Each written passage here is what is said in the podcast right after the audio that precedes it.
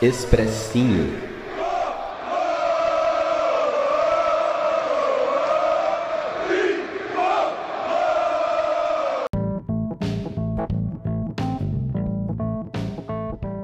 Queria que o Milton falasse um pouquinho do o Grêmio entrou com uma ação aí, né, para cancelar o jogo contra o São Paulo, alegando alegando erros de arbitragem, e o São Paulo de prontidão né? De prontidão não, né? Uns dias depois entrou alegando para alugar, para cancelar, anular, não sei qual a palavra certa usar, o Milton vai, vai ser mais cirúrgico aí, o nosso jogo contra o Atlético Mineiro, alegando a mesma coisa, né? Então foi uma atitude inteligente na minha, na minha visão, porque já dá aquela pauta para ah, se cancelar um vai ter que cancelar outro, no final não vai cancelar nenhum.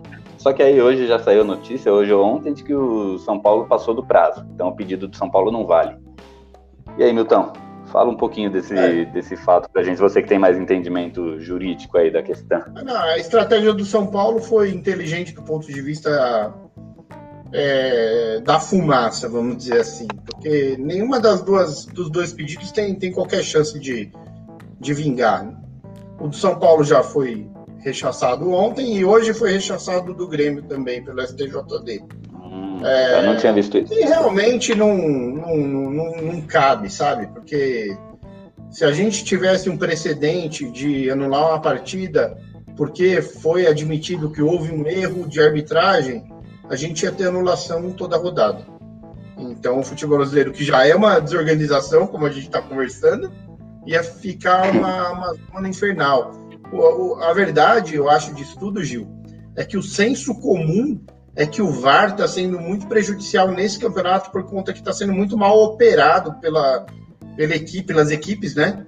E estão até é, maculando a ferramenta. A ferramenta é boa, só que está sendo mal utilizada e isso está trazendo um prejuízo para o entendimento né, do, do, do VAR, mas ele evita erros graves também.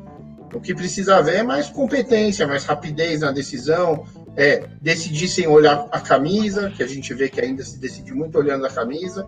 Então, uma hora você é beneficiado, outra hora você é prejudicado, dependendo contra quem você joga. E agora, do ponto de vista do direito mesmo, não, nada disso tinha nenhuma chance de ter êxito.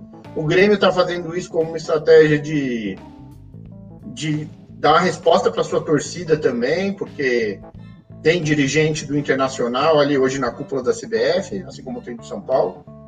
Então, é uma coisa, é uma coisa meio política, político-jurídica, sabe? Mas é mais política é. do que jurídica essa jogada aí, não é uma coisa. É mais, é mais para ganhar no grito, né? Tipo, ah, vamos Sim. gritar também que não. Pra não, e não também assim, para gritar agora, aquela velha tática de gritar agora para não ter que reclamar depois, entendeu? Certo. E só para finalizar aqui, né, pra gente fechar, que já estamos chegando em uma hora e meia, eu queria que alguém comentasse sobre como o fato foi hoje, né? Talvez alguém possa não ter visto. Hoje o time feminino do São Paulo jogou contra o Clube Atlético Tabuão da Serra e ganhou de 29 a 0, né? É um placar absurdo, né? Teve, só para ter ideia, eu contei aqui, já até esqueci, teve um, dois, três, quatro, cinco, teve seis hat-tricks, né?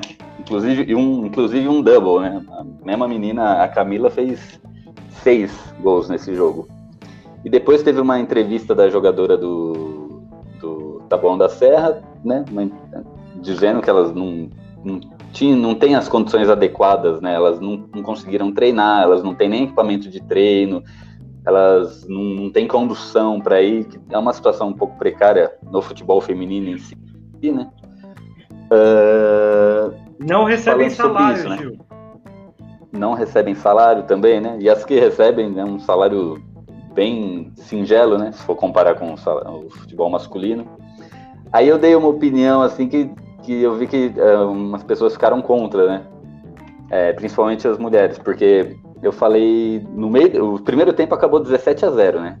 Aí eu falei poderia ter tirado o pé, porque isso logicamente iria causar um mal-estar, né? Após o jogo, uma humilhação para a própria categoria né? Só que aí eu fui criticado porque falei isso. E aí eu parei para pensar também, né? Será que deveria mesmo, né? Só porque mas eu falaria isso mesmo no, futebol masculino, né? Não é questão de ser o feminino. E aí tá, tá essa discussão, né? Não só a discussão de 29 a 0 ou não, mas do futebol feminino em si.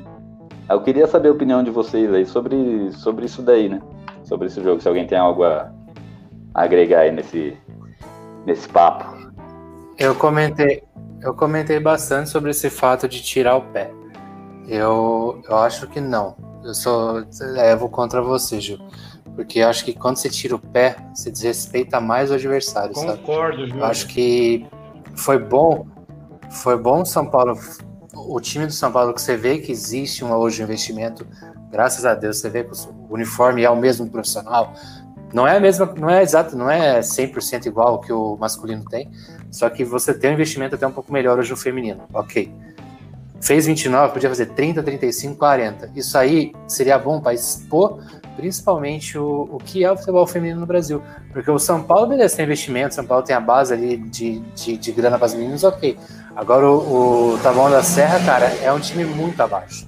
É um time muito abaixo e o São Paulo fazer 29 expõe isso expõe a diferença de, de um time para o outro. Porque isso no futebol masculino você não vê.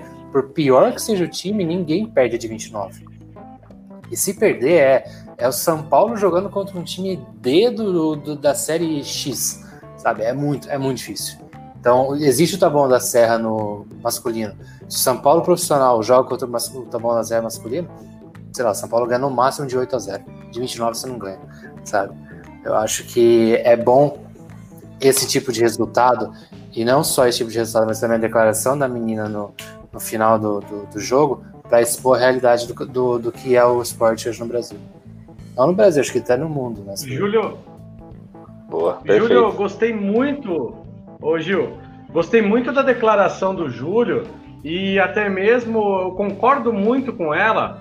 É, para a gente, é aquela coisa, como é que você vai equiparar o futebol feminino é, você diminuir o pé do São Paulo ali para de repente chegar no nível do tabuão, ou você de repente expor, como o Júlio bem disse, essa diferença tão grande para ter um investimento melhor e o tabuão tentar chegar perto ali do, do time de São Paulo para equiparar. Então, acho que para você equiparar a força, você tem que equiparar ali sempre ali é, esse tipo de goleada ele mostra que existe um abismo entre assim o investimento e até mesmo com a declaração ali dessa dessa menina ali, a capitã ali do, do time do Taboão da Serra, até acho que se o São Paulo é, quisesse fazer uma ação boa para ajudar ali no, no, futebol feminino, de repente ajudasse ali com. É, ela, ela declarou que não tem uniforme de treino, que é, sofrem ali muito com condução, não tem um salário ali, é todo mundo e a direção, é o time e a direção técnica jogando. E ela falou uma frase muito legal que ela falou: "Nós não vamos baixar a cabeça para ninguém". Então mostra que mesmo com 29 a 0, é todo mundo que está empenhado, que vai lutar por um ideal. Gostei muito ali da posição das meninas e eu acho que o, os clubes do, de São Paulo você vê, a gente tem a Ferroviária, que é um exemplo ali do futebol feminino e que faz um trabalho maravilhoso. Então, de repente, esses clubes maiores se juntarem, ajudarem esses clubes de, é, que têm dificuldade de menor ali expressão e fazer crescer o esporte. Cara, tem que fazer crescer o esporte. Não adianta é, só os times ali que estão é, na Série A que é obrigado a ter um futebol feminino, você vai lá e investe um percentual X só porque é obrigado a ter. Não, você tem que fortalecer o esporte, porque, cara, uma das coisas mais sensacionais que eu gostei no futebol feminino foi a contratação da técnica Pia.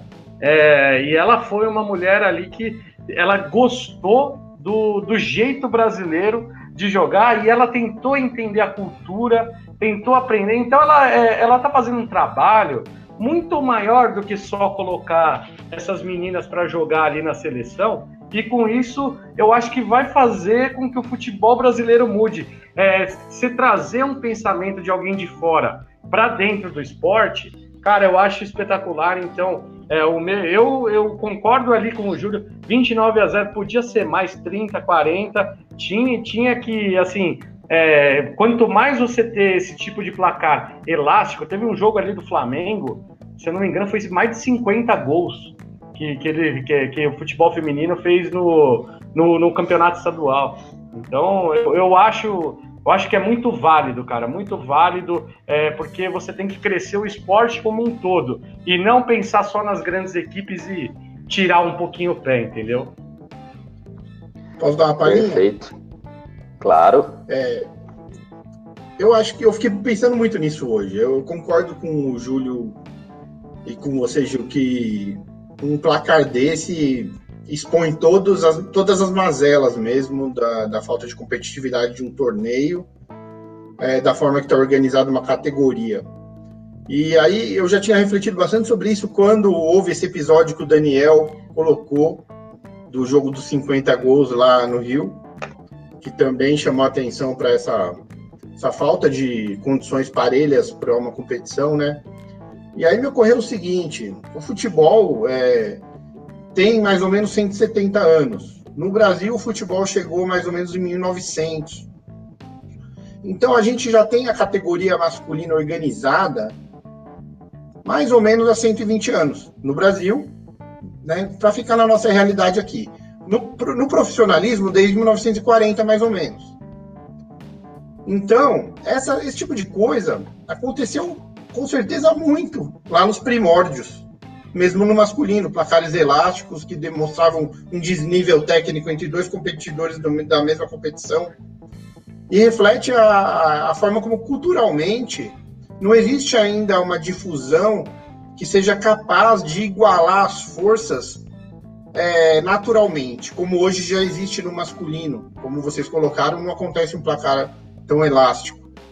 É, talvez o futebol feminino ele tenha que se espelhar um pouquinho para tornar as competições mais, mais interessantes. É, tudo tem que ser igual: campo, bola, tempo, como o Júlio colocou. As condições para jogar bola têm que ser iguais.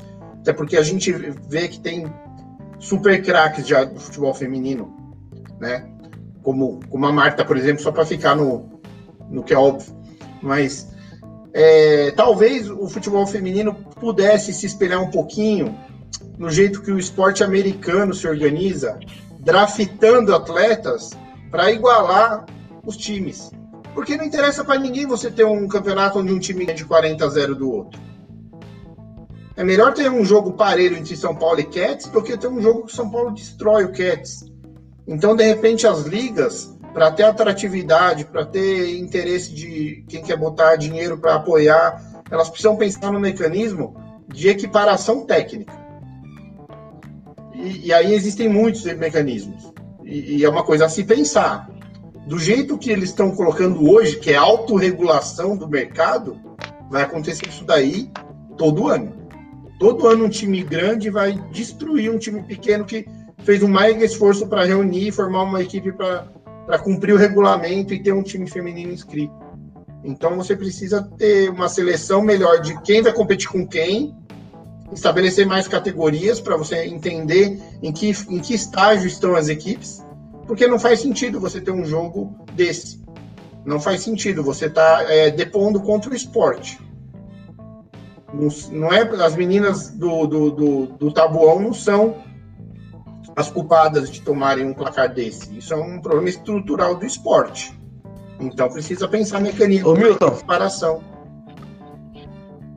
Ô Milton, complementando, o que que faltou aí? Falta união dos clubes, falta Confederação Brasileira de Futebol, principalmente a Confederação, dar subsídio para essas, essas pequenas categorias.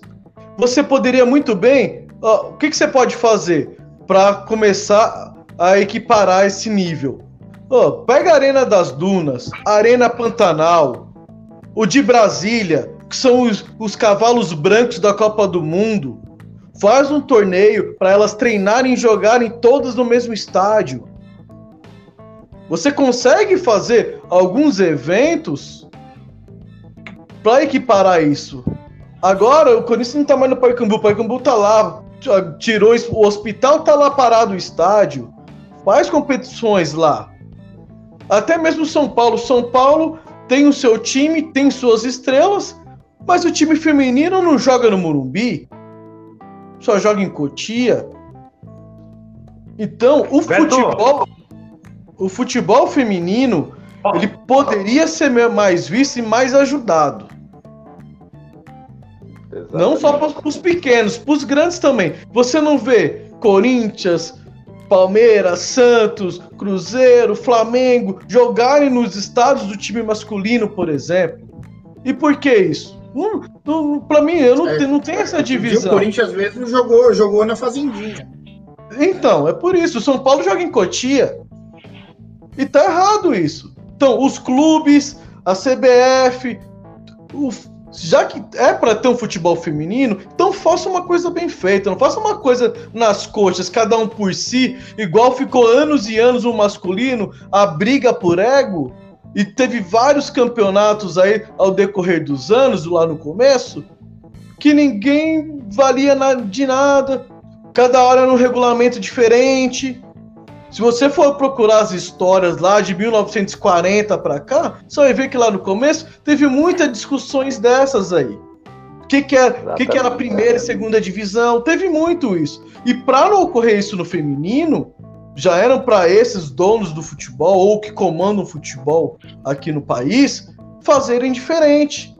E não estão fazendo diferente. É cada um por si. Vamos pôr o nosso time feminino aqui. Se, se tem condições, tem. O outro time que não tem, não quero nem saber. E não é assim. Se a gente quer uma categoria pro país, eu não estou falando de um clube ou outro, a gente está falando de uma categoria do país. Então você tem que fazer uma coisa bacana pro país. Uma, porque o, o Brasil ô, ô, tem, teve aí a, a melhor jogadora do mundo por anos e nunca conseguiu ganhar uma Copa do Mundo, por exemplo. Fala aí, Daniel. Ô, velho, em, é, em cima disso que você está falando, velho, é, eu acho que tem que ser um investimento da base. Tem que ser desde a base, sub, a gente não tem sub-15, sub-13, sub-17, sub-20. É, você tem que fortalecer a base para que essas meninas vão crescendo e assim o jogo no Morumbi ele tem que ser ali assim uma coisa que seja natural mas depois que o futebol esteja estabelecido, o futebol feminino, ele tenha uma base. Você vê, hoje, é, na última convocação do Sub-17 da, da seleção brasileira feminina, se eu não me engano, foram seis, oito jogadoras do São Paulo. Quer dizer, quando você come, teve que começar o futebol feminino há pouco tempo, quando você começa a fazer uma coisa um pouco estruturada, um clube está cedendo 8, 10 atletas, você vê que tá igual você vê que ele é, não, não tá equilibrado no, assim, no que diz respeito a todas as outras equipes. Não é certo você ter é, oito jogadores da Ferroviária, seis do Santos, quatro do Corinthians e dez do São Paulo. Isso está errado. É porque, na verdade, ele está muito polarizado e você não tem vários times disputando, competindo com atletas no mesmo nível desde o começo. Então, eu acho que o, o investimento ele tem que vir desde a base assim como é investido no masculino, investir em escolinha, escolinha para futebol feminino também. Você incentivar desde o começo, porque hoje, se você pegar, comparar com o vôlei, né? O vôlei hoje masculino e feminino, cara, o patrocínio é quase que igual, o esporte ele é no mesmo nível, são jogos em altíssimo nível ali. O vôlei foi um esporte que se desenvolveu muito bem no Brasil. Eu acho que o futebol feminino tem tudo para acompanhar isso e equiparar com o futebol masculino. Precisa ter mais olho, mais investimento, mas para o começo, para a base, para o começo do estudo, para você desenvolver e formar daqui a 5, 10 anos grandes atletas que formam uma grande seleção. Aí você vai ter um trabalho ali, aí você começa a enxergar um trabalho, você tem que plantar. E eu acho que a primeira, assim, meio que foi empurrado, né? Os times foram obrigados, você tem que você é obrigado a ter um time feminino para poder disputar as competições. Então, quer dizer, foi meio que na marra, só que na marra, vamos ajudar a desenvolver, entendeu? Então, parabéns aí para vocês pelo, pelo debate hoje desse assunto aqui, porque é um, de, é um assunto que quase ninguém debate e valeu ali muito. Vocês são fera aí, meu. É, vale muito a pena a gente debater e ajudar a desenvolver esse esporte aí. É. Pensei que você ia soltar semanalmente mais a gente. Como é que é? Oi? Que o Daniel falou, vocês são fera aí, bicho. Eu pensei que ia soltar o mais do que nunca. Ô, louco! Tanto no pessoal quanto no profissional.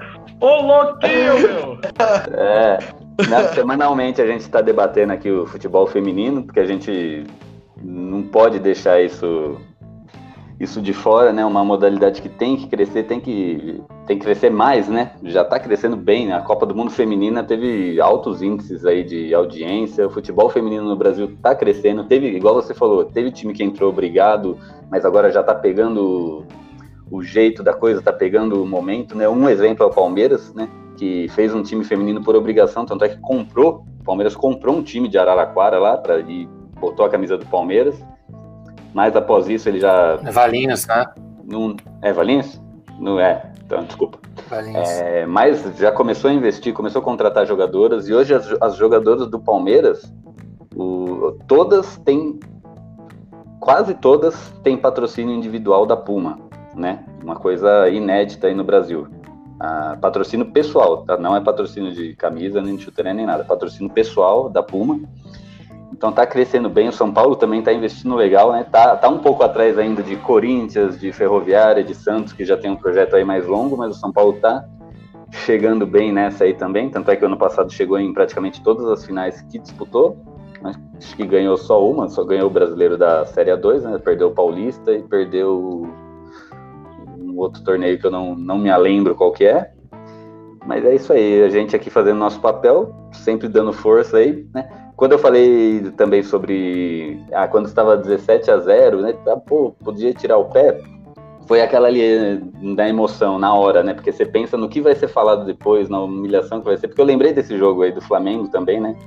Que expôs as meninas um papel meio assim, e até hoje não, não deu em nada, né? Ah, isso pode gerar um apoio, tudo bem, eu concordo, mas até hoje não gerou, né? Mas logo eu fui rebatido, também mudei de opinião, tanto é que eu concordo plenamente com a opinião do, do Júlio aí, do Daniel, do Milton também que falou. E é isso. E o debate tá bom, mas é bom a gente já parar por aqui, porque quase batendo aí duas horas, né? Queria agradecer a presença dos senhores, senhor Morumbi Station, senhor Júlio, senhor Daniel, senhor Beto. Então, valeu, valeu aí para quem, quem acompanhou ao vivo a gente. Obrigado quem vai escutar a gente aí pelo podcast também. Queria agradecer todo mundo. E é nóis. Semana que vem a gente tá aí de novo. Segue nós e é isso aí. Então até a próxima. E eu vou fazer dois podcasts disso aqui. Duas horas. Cortar na metade já era. e é nóis. Até a próxima aí.